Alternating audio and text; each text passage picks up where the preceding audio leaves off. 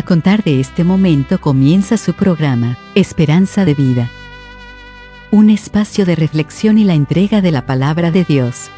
Con la conducción del pastor Jaime Muñoz. Hola queridos amigos y hermanos, una vez más. Nos agrada que nos encontremos para el estudio, la enseñanza de la palabra de Dios pura de la Biblia a ustedes. No somos como muchos que medran falsificando la palabra de Dios, sino que delante de Dios y en presencia del Señor Jesús les hablamos la verdad. Sentimos un tremendo compromiso primero con Dios y después con ustedes de hablarles la verdad. Nos hemos encontrado con tanta gente, pastores que engañan a, los fieles, a gente que es sincera. Por esto es que hay muchos sinceros, pero en el infierno, porque se han dejado confiar en el hombre, y la Biblia declara maldito el hombre que confía en el hombre. Así que ustedes ni siquiera confían en lo que yo les digo. Porque, mire, nadie está libre de una equivocación, pero tenemos tanto cuidado en la palabra de Dios, queridos amigos y hermanos, que es lo sumo que tenemos nosotros la palabra de Dios. Y por esto la entregamos de la Biblia a ustedes. Y por esto me agrada cuando mi hermano Renato les pide lápiz y papel para anotar, para que vean que lo que estamos diciendo lo hemos sacado de la palabra de Dios. Así que, por favor, sean todos muy bienvenidos a esta enseñanza de la Biblia una vez más. Y cuento siempre con la valiosa colaboración de mi querido hermano Renato. Hermano Renato. Muchas gracias, hermano. Muy contento, como usted ya lo dijo, de estar nuevamente aquí para encontrarnos, en aprender juntos la palabra de Dios. Hoy día no le voy a pedir lápiz y papel porque usted ya lo pidió, así que ¿para qué vamos a ser insistentes? porque como ya saben en un momento más vamos a ir a la lectura de los textos bíblicos de hoy y siempre les pedimos que nos acompañen y tomen nota. Igualmente les recordamos que pueden escribirnos a la casilla de correo electrónico contacto arroba esperanzadevida.cl para que nos hagan llegar sus inquietudes, nos hagan llegar sus dudas, nos hagan llegar sus intereses, qué tema les gustaría que desarrolláramos como también les recordamos que pueden compartir estos programas. Es más, los instamos, los invitamos a que lo hagan para que ustedes también puedan llevar la bendición de la palabra de Dios a otras personas. El programa de hoy es un programa especialmente hecho para inconversos, para personas que están atrapadas en la religión, para personas que, que creen que están por el camino derecho, pero su fin es camino de muerte. Para esas personas particularmente, el programa de hoy puede ser muy, muy vital. Por eso que los invitamos a compartirlo, háganlo. Ustedes no se imaginan lo que significa, a lo mejor no logran dimensionar lo que, lo que significa salvar a un alma del infierno, sacar a una persona por la eternidad del infierno. Y si, si a través el Señor lo ha usado a ustedes para conseguirlo, pueden tener la más absoluta certeza de que eso es una corona, es un premio para ustedes por lo que han hecho. En el cielo, no aquí obviamente. Así que queridos amigos y hermanos, bueno, están invitados entonces a quedarse con nosotros, a escuchar este programa, para que aprendamos juntos sobre qué es la religión. ¿Por qué el pastor dice juguemos a la religión? vamos entonces ahora a continuar con la lectura.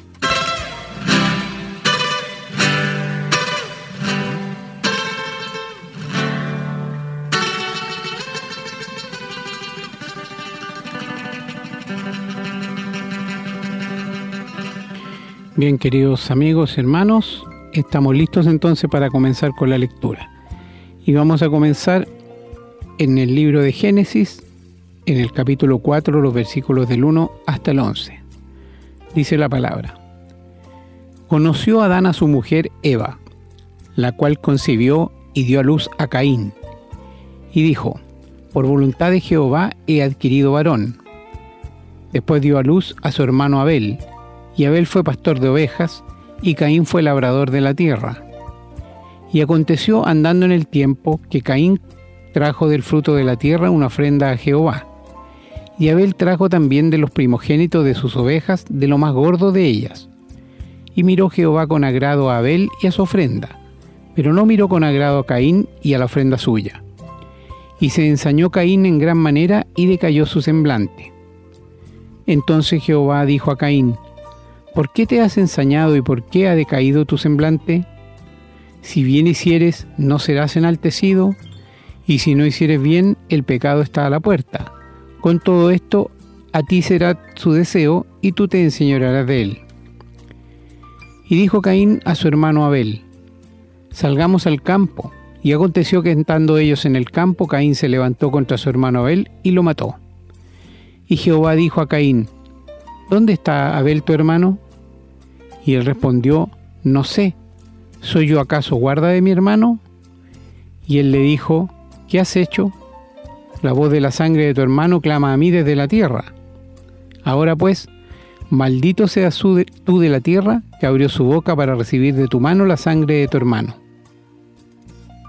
Vamos ahora a trasladarnos al libro de Levítico y en el capítulo 19, el versículo 5 dice, Y cuando ofreciereis sacrificio de ofrenda de paz a Jehová, ofrecedlo de tal manera que seáis aceptos. Vamos a continuar leyendo ahora en el libro del profeta Isaías.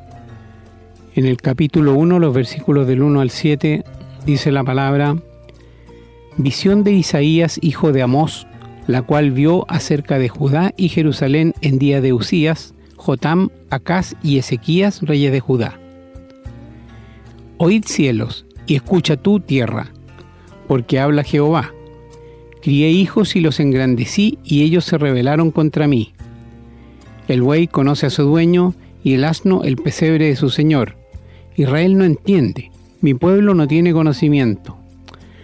Oh gente pecadora, pueblo cargado de maldad, generación de malignos, hijos depravados. Dejaron a Jehová, provocaron a ira al santo de Israel, se volvieron atrás.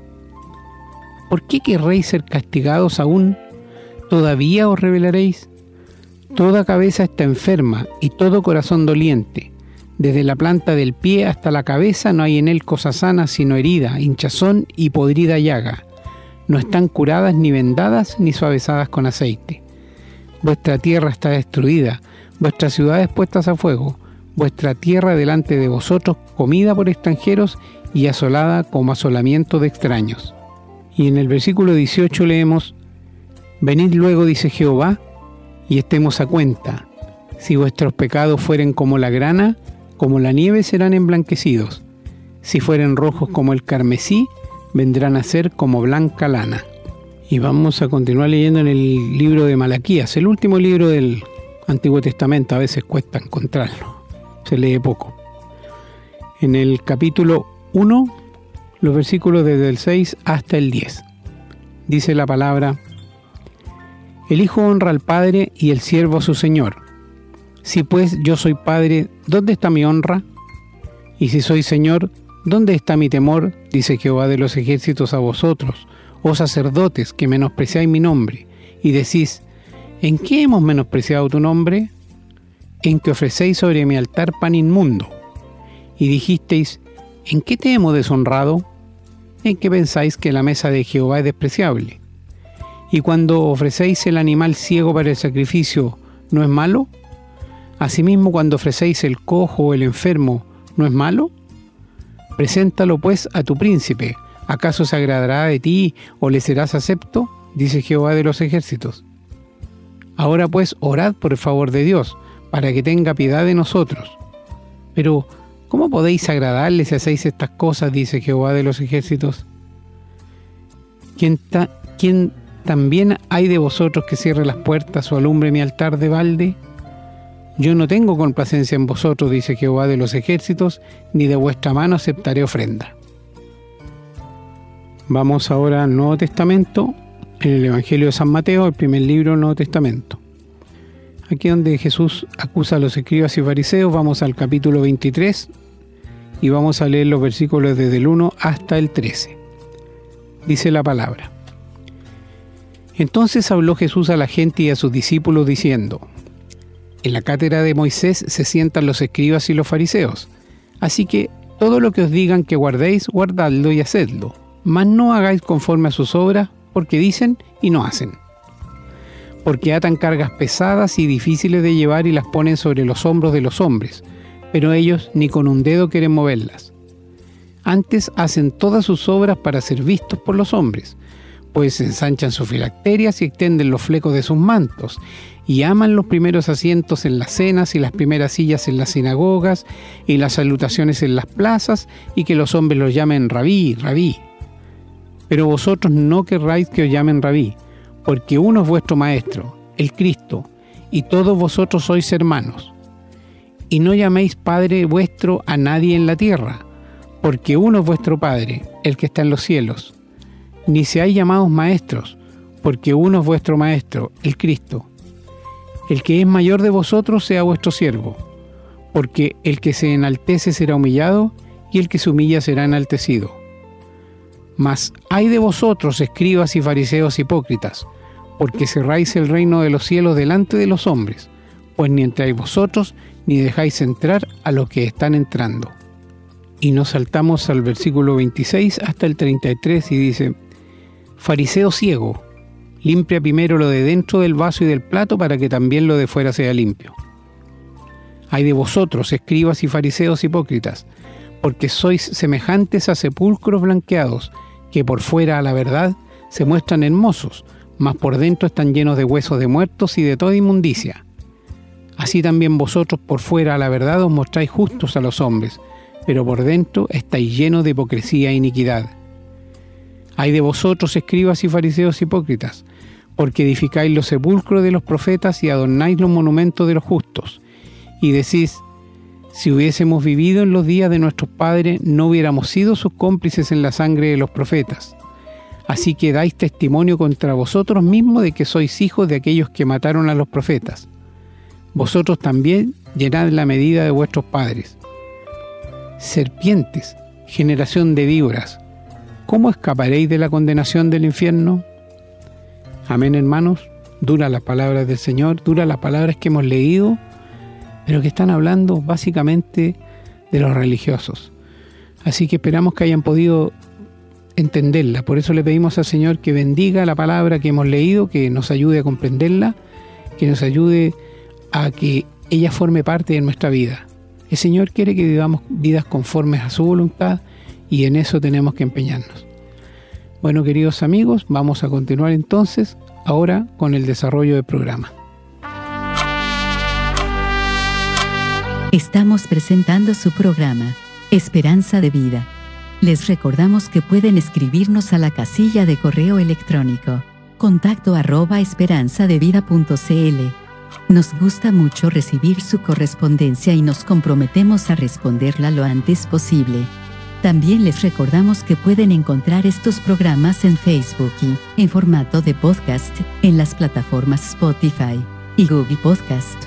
Siempre bajo el nombre Esperanza de Vida.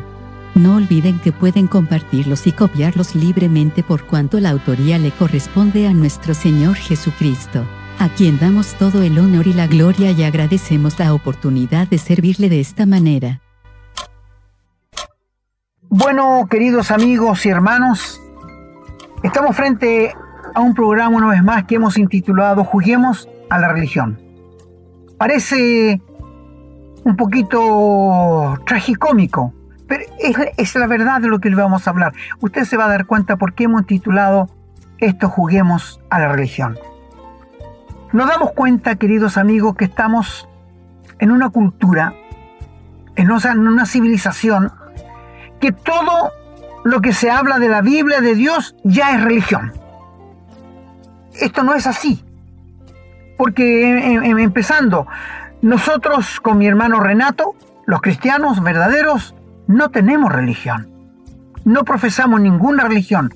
No somos ni bautistas, ni presbiterianos, ni pentecostales, ni nazareno, no, no somos de ninguna, no nos identificamos con ninguna religión, porque según la palabra de Dios nos hemos dado cuenta que la religión es la mayor perdición del ser humano.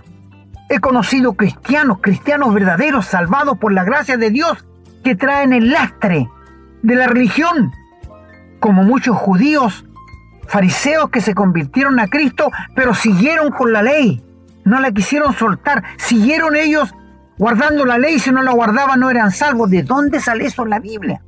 Y este es el lastre que toda persona que ha nacido, salido de una religión, lo trae. Escuché la historia de una señorita que se iba a ir a, a un monasterio porque quería ser monjita. Y le habían enseñado todo en cuanto a ser monja.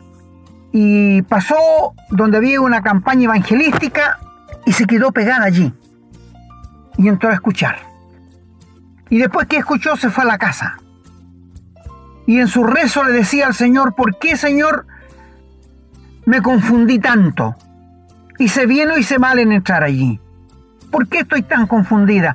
¿Cómo mi iglesia católica va a estar tan errada, tan equivocada? Después siguió yendo todas las noches a la reunión. Una noche conversó con el pastor. Y el pastor sabiamente no le contestó sus preguntas con sus palabras, sino con lo que decía la Biblia. Por esto les decimos, es tan importante, porque lo que yo diga, lo que otro hombre diga, lo que otro hombre piense, es basura al lado de lo que Dios dice. Por esto tenemos que tener tanto cuidado. Y si algún pastor nos dice algo alguna vez, preguntémosles dónde está eso en la Biblia. Porque si no está en la Biblia, es invención humana. Es invención humana. Yo recuerdo años atrás, amigos, después sigo con la señorita esta, que me iba a ser miembro de una iglesia porque querían que me hiciera miembro y salió un pastor principal y tenía que firmar un libro. Yo le dije, ¿dónde sale eso en la Biblia? Le dije, ¿dónde está el diezmo en la Biblia para la iglesia? ¿Sabe qué me contestaron? No está ni el diezmo en la Biblia para nosotros, ni la firma, ni el pastor principal. Son leyes de la iglesia. Religión.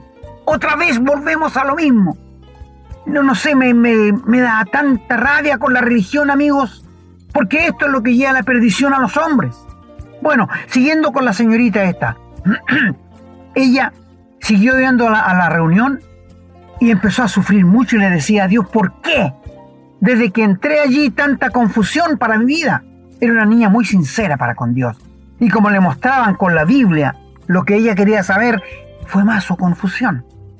Bueno, llegó el día de que tenía que irse al monasterio y se fue. Pero estando allá, conversó con el sacerdote principal y le dijo que ella estaba muy confundida porque la palabra de Dios decía, y el cura le dijo, no debiera haber ido allá. Sabe, váyase a su casa y reflexione un tiempo más y después se viene. Y ella se fue a su casa muy afligida. Y justo el pastor, sin saber que había llegado pasó por la calle donde vivía y sintió un deseo de ir donde ella. Y cuando la vio, ella lo abrazó y se puso a llorar. Se había convertido al Señor. ¿Se, se, dan cuenta ustedes cómo el Dios saca de las garras de Satanás a las almas?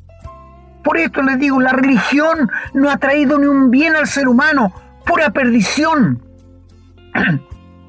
Escuché de un pastor, un pastor, escúcheme muy bien, que por un año y medio estuvo a cargo de una iglesia. Y él se daba cuenta que no era feliz, pero hablaba de felicidad. Se daba cuenta que sus pecados no estaban perdonados, pero hablaba de los demás. Hablaba de la ley, de la ley, la ley, y le daba con la ley. Hasta que Dios tuvo que llevarlo a un lugar solitario, solo, para que se diera cuenta que estaba perdido. Después de un año, se convirtió al Señor y allí supo lo que era la felicidad. Por esto, amigos, la religión es la perdición del ser humano. ¿Por qué el título es Juguemos a la religión? Porque hay miles y millones de almas todos los domingos que toman su Biblia, van a la reunión, juegan a la religión, se vuelven a la casa, guardan su Biblia hasta el próximo domingo y de nuevo comienza de nuevo el trance de ir a la religión, volver a la casa y la semana la viven como quieren. ¡Qué pena! Eso no es vida. Eso no es vida cristiana. Por esto te pregunto, ¿estoy hablando a alguien que es religioso? ¿Que juega la religión? Como la iglesia católica que juega con la estatua, con muñequitos que las transportan en los hombros para allá, para acá. Es gente que le gusta jugar con muñecos. Yo le regalaría un muñeco que se moviera, no aquellos que no hacen nada. La Biblia dice que tienen ojo, no ven, tienen oído, no oyen, tienen boca, no hablan, tienen pie no andan. Semejantes son a ellos los que las hacen y los que en ellos confían. Oh, mi amigo, me exaspero cuando veo tanto engaño satánico. ¿Cómo el diablo logra engañar a las almas, las casa al vuelo? Te pregunto, ¿eres una persona religiosa o eres una persona que tiene vida eterna? Una vez conversé con un señor católico y le dije que él podía tener la vida eterna. Me dijo, nadie puede tener la vida eterna. Eso es presunción, me dijo. Y yo le dije, o sea, Dios nos engaña cuando dice, el que oye mi palabra y crea al que me envió, tiene vida eterna. Y le pregunté, el verbo tener es presente, pasado, futuro. Presente. Entonces uno puede tener ahora, ahora, en este mismo momento, la vida eterna. Y pasar de muerte a vida. Eso le cuesta tanto entender al ser humano. ¿Le es más fácil meterse en la religión y los enredos que los hombres hacen en vez de creerle a Dios. Juguemos a la religión. Quiero decirte, ¿quién inventó la religión? Satanás. ¿Cuándo inventó la religión? Cuando los hombres comenzaron, los primeros hombres de la tierra. ¿Sabes quién inventó la religión de las buenas obras? Caín. Caín aunque te parezca raro. Volvamos al comienzo, al principio. Cuando Dios creó a Adán y Eva, los hizo a imagen y semejanza de Dios. Y cuando el hombre cayó, porque la prerrogativa de Dios era no comerás de ese árbol. Y cuando Satanás le dijo que iban a ser como dioses, que iban a saber el bien y el mal, comieron. ¿Quién decidía lo que era bueno y lo que era malo? Dios. ¿Quién juzgaba lo bueno y lo malo? Dios. Pero ellos que quisieron ser como Dios y juzgar entre el bien y el mal. El hombre cayó en pecado. Y Dios le había dicho, el día que de él comiere, morirás. Cuando desobedeció a Dios, murió espiritualmente, no físicamente. Y es por esto que todos los hombres nacemos muertos en delitos y pecados. Y lo que necesitamos no una religión, sino vida, vida. ¿Qué necesita un muerto para levantarse religión? ¿Educación? No, necesita vida. Y solo Cristo la puede dar. Nadie más. Él es el que nos da la vida eterna. Entonces, cuando Dios sacó afuera a Adán y Eva y les dijo que para poder acercarse a Dios tenían que venir a Él matando un animalito inocente para justificarse de sus pecados. Bueno, le nació Caín, le nació Abel, y llegó el tiempo en que ellos se dieron cuenta que eran pecadores que transgredían los, los mandamientos de Dios, que habían ofendido a Dios. Y quiero decirte que los dos sabían que tenían que congraciarse con Dios llevando un corderito a un altar y esperar que descendiera fuego del cielo y lo consumiera para saber que estaban perdonados y aprobados por Dios. Bueno, Caín, como era un agricultor y Abel era un pastor de ovejas, Caín trajo, hizo un altar, trajo las mejores papas, los mejores tomates, la mejor, la mejor uva, todo de lo mejor de primera clase, primicias, y las puso sobre el altar. Al frente estaba su hermano Abel, que edificó un altar también, puso leña abajo y puso un corderito que lo degolló y se lo ofreció a Dios en sacrificio. Bueno, se abrieron los cielos, descendió fuego, consumió todo el sacrificio de Abel, pero el de Caín no pasó nada. Nada. El de Abel lo consumió todo pero el de Caín no. Y Caín se enojó. ¿Pero qué? ¿Quién nos da la autoridad para que nos enojemos? Yo el otro día conversaba con una mamá y, y el hijo se había enojado y le dije al niño, ¿quién te autorizó a ti para que te enojes con tus padres? La madre me dijo erróneamente, los niños tienen derecho a enojarse, dándole alas a un niño que tiene cuatro años para que se enojara con los... ¿Quiénes somos? Qué desvirtuado hasta la familia, el matrimonio. Yo me desespero, amigo, viendo tanta injusticia y maldad. Bueno, cuando no descendió fuego del cielo para consumir el sacrificio de Caín, Caín se molestó y se enojó. Pero se enojó con Dios. Y como no veía a Dios, se tenía que desquitar con su hermano que lo veía, que él amaba a Dios. Y él lo sabía. Y estaba tan molesto porque Dios no había aceptado lo que Él le había traído, lo mejor, su sacrificio personal, noches enteras regando con frío, cosechando la mejor verdura y se la trae a Dios, y Dios no la acepta, la desprecia. Quiero decirte, querido amigo, de ahí en adelante hasta el día de hoy, están abiertas las dos creencias, la de obras y la de la fe. Sí, allí comenzó la religión falsa la de obras y la de la fe. Caín es el padre de la religión falsa. Abel es el padre de lo que Dios espera de ti y de mí. obediencia. Jamás Dios pidió frutos. Jamás Dios pidió sandía, naranja, nunca. Él dijo un corderito y a través de toda la historia del Antiguo Testamento, los israelitas sabían que para congraciarse con Dios tenían que llevar un corderito inocente y el corderito moriría por sus pecados y Dios cubriría la maldad. Instrucciones muy precisas que Dios le dio al pueblo de Israel. Les hizo un tabernáculo con un atrio, el lugar santo, el lugar santísimo, para que ellos pudieran ofrecer sus animalitos y congraciarse con Dios.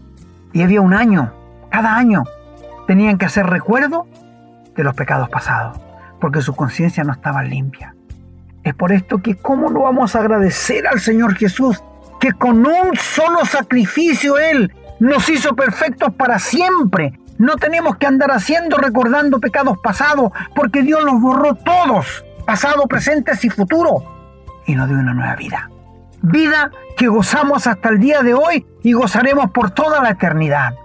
Mi amigo, Créele a Dios, créele a la Biblia, no le creas a los hombres, por favor.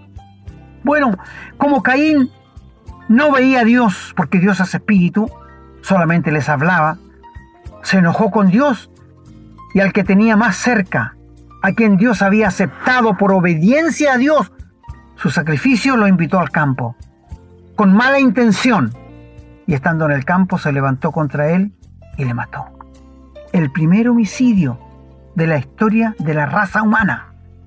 Se cometió por causa de la religión. Y se han cometido mucho más en la historia del ser humano por la religión. Mi amigo, en España ha muerto mucha gente, los protestantes y los católicos. Guerras fierísimas. Pero sabe, Dios nos manda a obedecer su palabra. Algunos piensan que Dios es un Dios muy cruel porque mandaba matar naciones pecadoras y para darles al pueblo. Es que estas eran promesas de Dios. Esas naciones eran tan perversas y malvadas que el pecado de ellos había llegado ya al extremo. Y Dios usa a su pueblo para matarles, para destruirles, a fin de que ellos tomen la tierra que Dios le había prometido. Ese es el gobierno de Dios. No estaba la gracia de Dios, estaba el gobierno de Dios. Hoy día Dios nos manda a nosotros los cristianos amad a vuestros enemigos. Si tu enemigo tuviere hambre, dale de comer.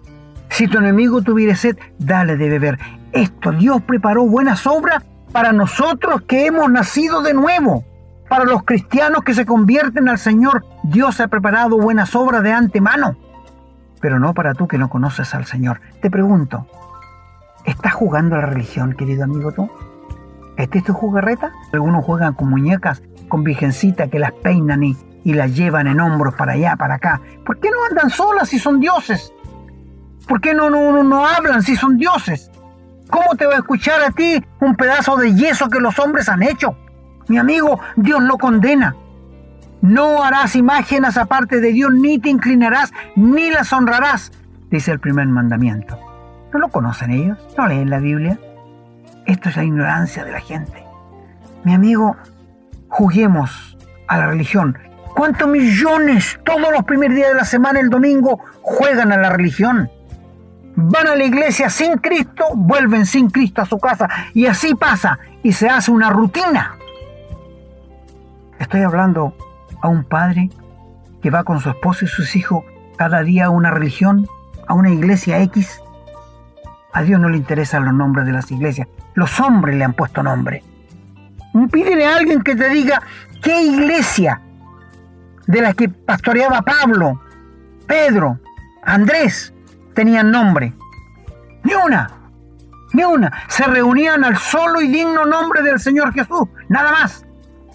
Porque la religión te, te deja con lastre. Recuerdo cuando el Señor Jesús fue a, a resucitar a Lázaro y hacía cuatro días que ya estaba enterrado y una hermana de él le dice, Señor, está hediondo, sí, no te he dicho que si crees a Dios verás la gloria de Dios. Y quitan la piedra ya al cuarto día está la descomposición del cuerpo y Dios, el Señor le dice, Lázaro ven fuera y Lázaro vino. Se dice que si el Señor hubiera dicho, levántate, se habrían levantado todos los muertos, porque la palabra del Señor tiene el poder y el poder de su palabra el que efectúa aquel milagro. Y Lázaro salió vendado con aquellas vendas que le ponen, con especies aromáticas. ¿Y sabe que le dijo María Lejos, Señor, está hediondo, y de ya? Era de cuatro días. Y el Señor le dijo, desátale la venda y déjenlo ir. ¿Sabe, hermano, querida hermana, todo ese lastre de pecado, de maldad, de inmundicia que practicábamos antes de conocer al Señor, lo tenemos todavía y el Señor quiere que nos deshagamos de ese lastre, de esa hediondez, de esa pudrición de pecado. Siento que muchos queridos hermanos nuestros que se han convertido al Señor todavía traen el lastre de la religión, todavía traen el lastre de la religión. Recuerdo muchos años atrás, para una Semana Santa, teníamos una conferencia en Santiago y invité a varios hermanos y yo para llevarlos en el vehículo.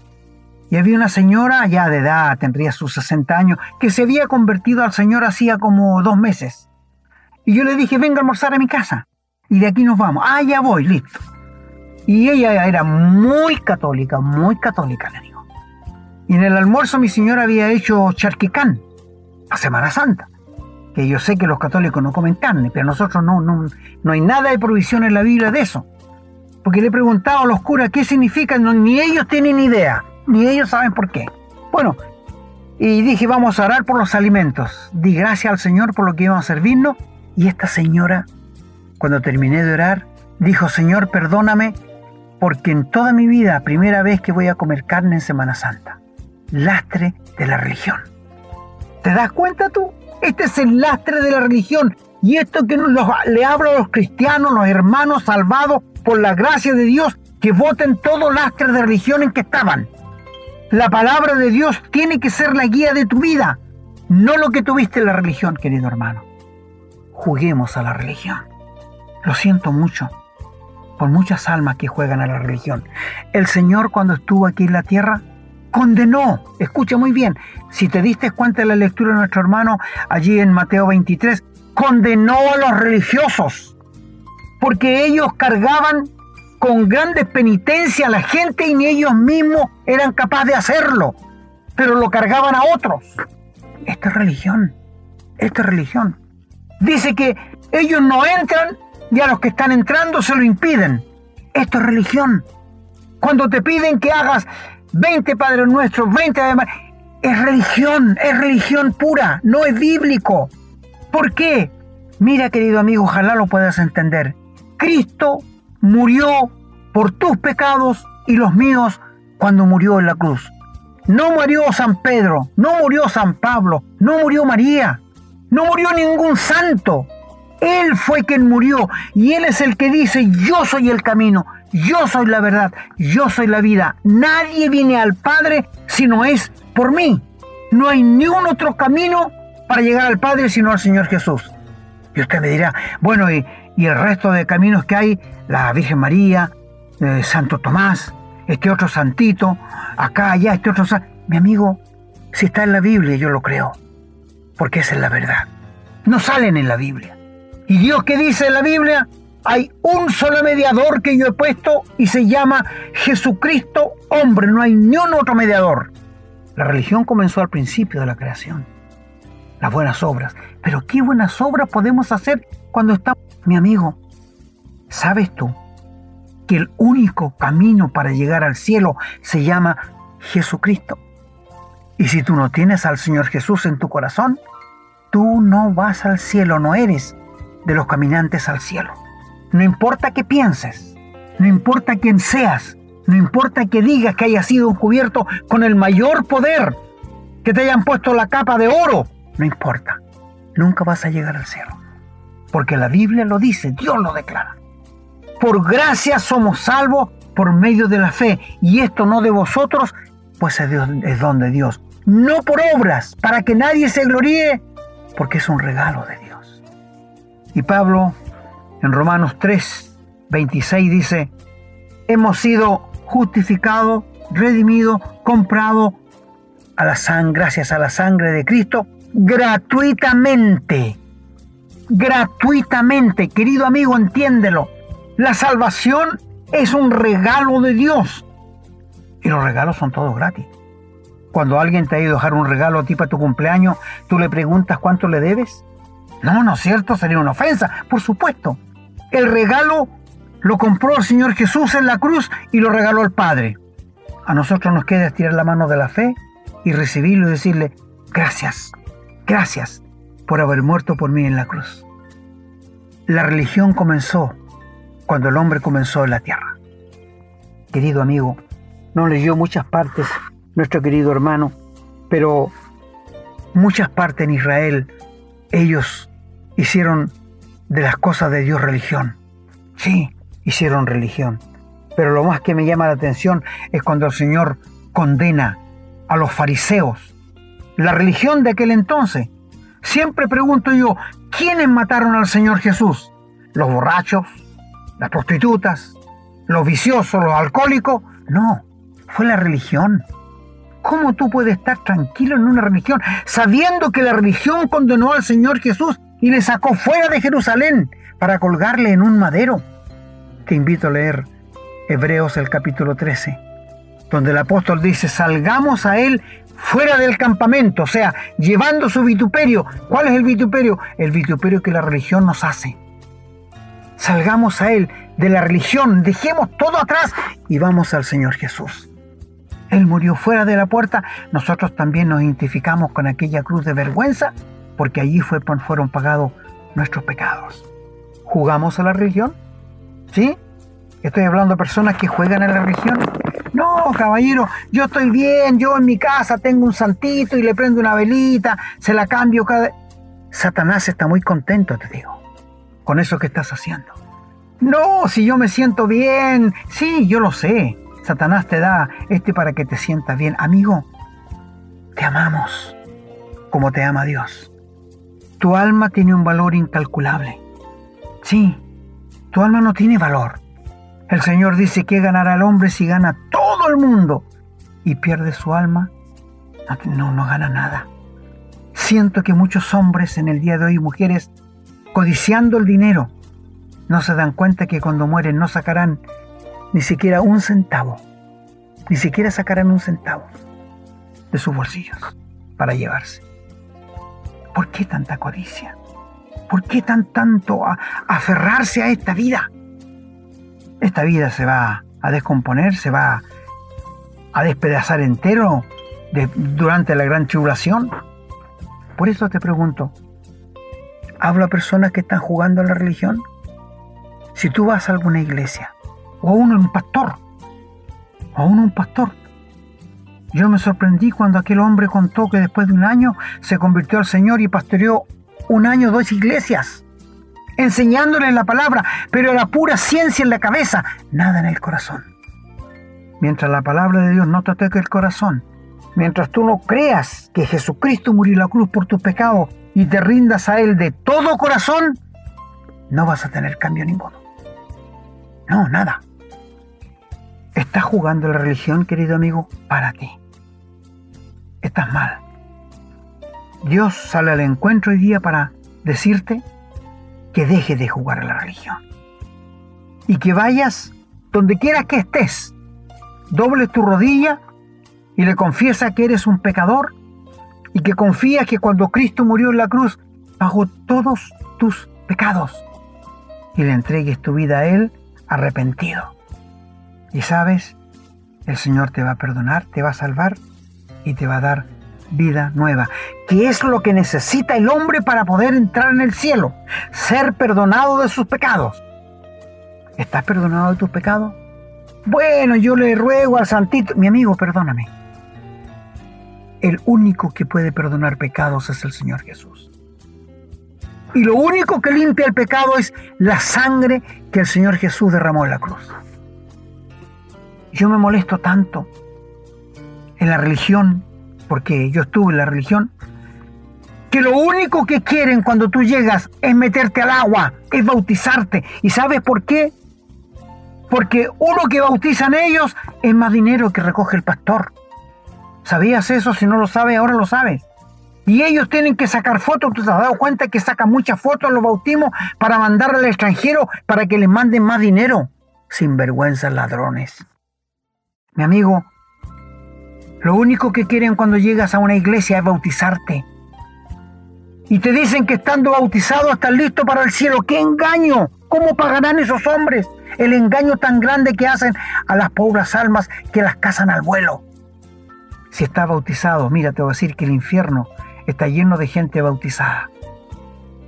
Conversé con un señor en Vallenar y le dije acaso tenía la vida eterna. ¿Sabes qué me dijo? Sí, sí, yo estoy bautizado. Caballero, no estoy preguntando si tiene. No, es que cuando me bauticé recibí la vida eterna.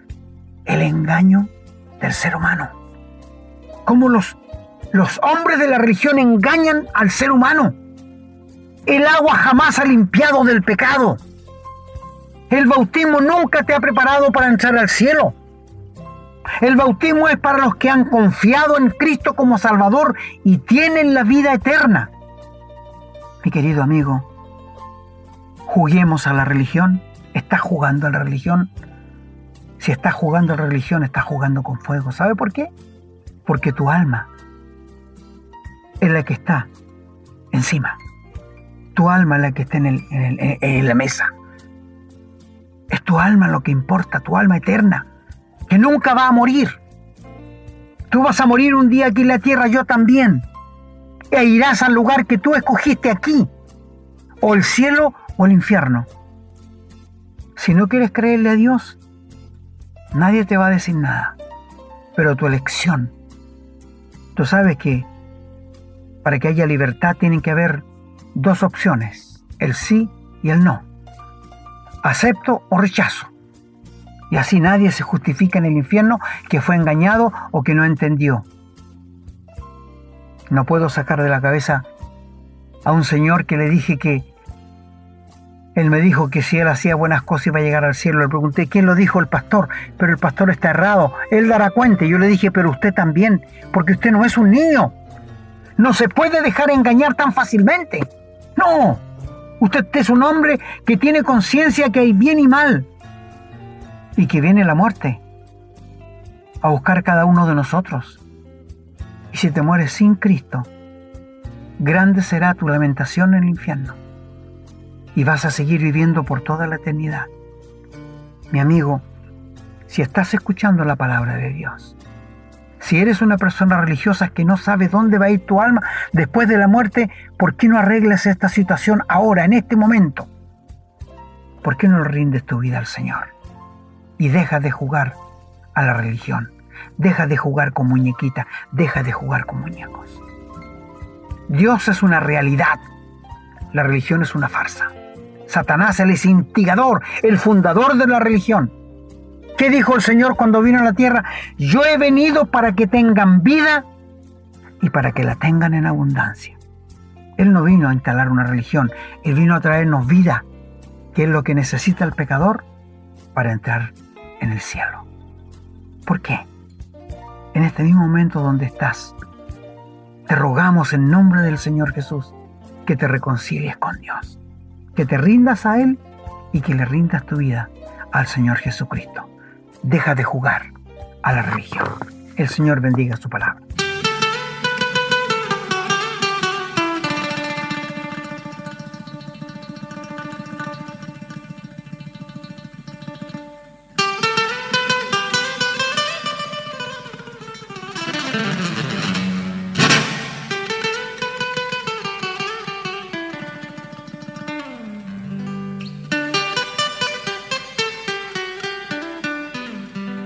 Bueno, queridos amigos y hermanos, nuevamente hemos llegado al final de un programa interesantísimo como todos. Les hablamos la verdad. Y esto a nosotros nos tranquiliza porque delante de Dios somos muy responsables de lo que va a pasar a sus almas. Sí, nos sentimos muy responsables, pero de ustedes es la decisión. Usted es una persona que tiene libre albedrío para creer o para rechazar. Así que encomendamos la palabra de Dios en sus santas y benditas manos. Que el Señor les bendiga ricamente. Será hasta una próxima. Bien, yo me despido también. Yo no tengo duda que el programa de hoy ha sido lo suficientemente claro. Yo no, no creo de verdad que hayan quedado dudas a una persona que lo ha escuchado de verdad con interés, que quería averiguar, que quería saber. Yo destacaría dos cosas o, o remarcaría dos cosas que la religión no está en la Biblia, sino que está en la mente de las personas y que su padre es Satanás, y que el verdadero cristiano no tiene una religión, sino una relación personal con Dios. Y esto último que suena como una frase cliché, suena como una frase muy bonita, solo lo entiende el que verdaderamente lo vive. El resto de las personas lo miran a uno con cara extraña, como diciendo, este caballero está medio rayado, parece. ¿ah? Parece que ha leído mucho la Biblia, se, como diría un español, se le fue la olla. O se rayó, como decimos en Chile. ¿No es cierto? Está loco porque ellos no pueden comprender lo que significa una relación personal con el Señor. Pero si usted es un hijo de Dios, el Espíritu de Dios vino a vivir con usted y usted tiene una relación personal con Jesús, dice el Señor, dice el Señor Jesús que ha tomado nuestra mano y nada ni nadie puede separarnos de él. Eso es una relación personal estrecha. Por lo tanto, usted cuando ora el Señor lo escucha. Y usted sea como niño, dice la palabra, para hablar con el Señor hable con confianza, hable en, lo privado, en lo tranquilo, busque un lugar donde nadie lo interrumpa, un lugar donde nadie lo escuche, el Señor lo va a escuchar. Eso es una relación personal. Cuéntele sus problemas, cuéntele sus alegrías, dele gracias por cada día, dele gracias por lo que come, por el techo, el abrigo, por todo lo que tiene, la seguridad que, que puede vivir, su salud, el día hermoso, tantas cosas, como si usted le estuviese hablando a su padre, como si usted estuviese hablando a su mejor amigo. Esas cosas que uno conversa en intimidad con la persona a la que quiere. Esa es la relación personal con el Señor. El Señor no quiere religión, no quiere que empecemos Padre nuestro y a repetir y repetir y repetir. No, el Señor dice que no hagamos eso. Él quiere una relación personal. Cuando usted logre tener esa relación personal con el Señor, el Señor solito le va a ir enderezando el camino, le va a ir eh, dando entendimiento, sabiduría, comprensión, de manera que usted va a empezar a caminar como nunca antes lo había hecho y por una senda que nunca antes había hecho. Esa es la invitación. ¿Qué tiene que perder? Todo lo contrario, tiene solamente que ganar. Y de una cosa puede estar seguro, y se lo hemos dicho varias veces, su vida va a mejorar en todos los aspectos. Su relación con las personas, su familia, con el trabajo, en todos lados esa carga que a veces siente que todo el mundo es tan difícil, va a darse cuenta que es difícil, sí, no van a, aparecer, no van a desaparecer las dificultades, pero usted lo va a entender de otra manera. Y cuando usted comprenda también que estamos solamente de paso, que esta vida es tan corta y pueda dimensionar que no es nada, esto es un pestañazo en comparación a la eternidad, entonces se va cuenta dónde está verdaderamente lo valioso, a dónde hay que depositar no en el banco en el mundo, sino en el banco en el cielo. Bueno, podríamos seguir hablando muchas horas, esto me vino el pensamiento a raíz del tema de la religión que ha hecho tanto daño a la gente y que aparta a las personas de Dios. Y es una simple reflexión que espero pueda ayudarles un poco a comprender, queridos amigos hermanos. Me despido muy contento por el programa de hoy y por todos los programas que podemos hacer, dando primeramente gracias a Dios por esta bendición agradeciendo también a ustedes que nos acompañan y que ya forman parte de este ministerio, que comparten esto y dándole, pidiéndole al Señor que los bendiga a ustedes, su familia, sus hogares y también que nos siga bendiciendo para que podamos volver a encontrarnos en otro programa pronto. Será entonces hasta la próxima si Dios así lo quiere. Hemos presentado su programa, Esperanza de Vida un espacio de reflexión y enseñanza para la vida cristiana. Nos gustaría volver a contar con su sintonía. Que tengan un muy buen día.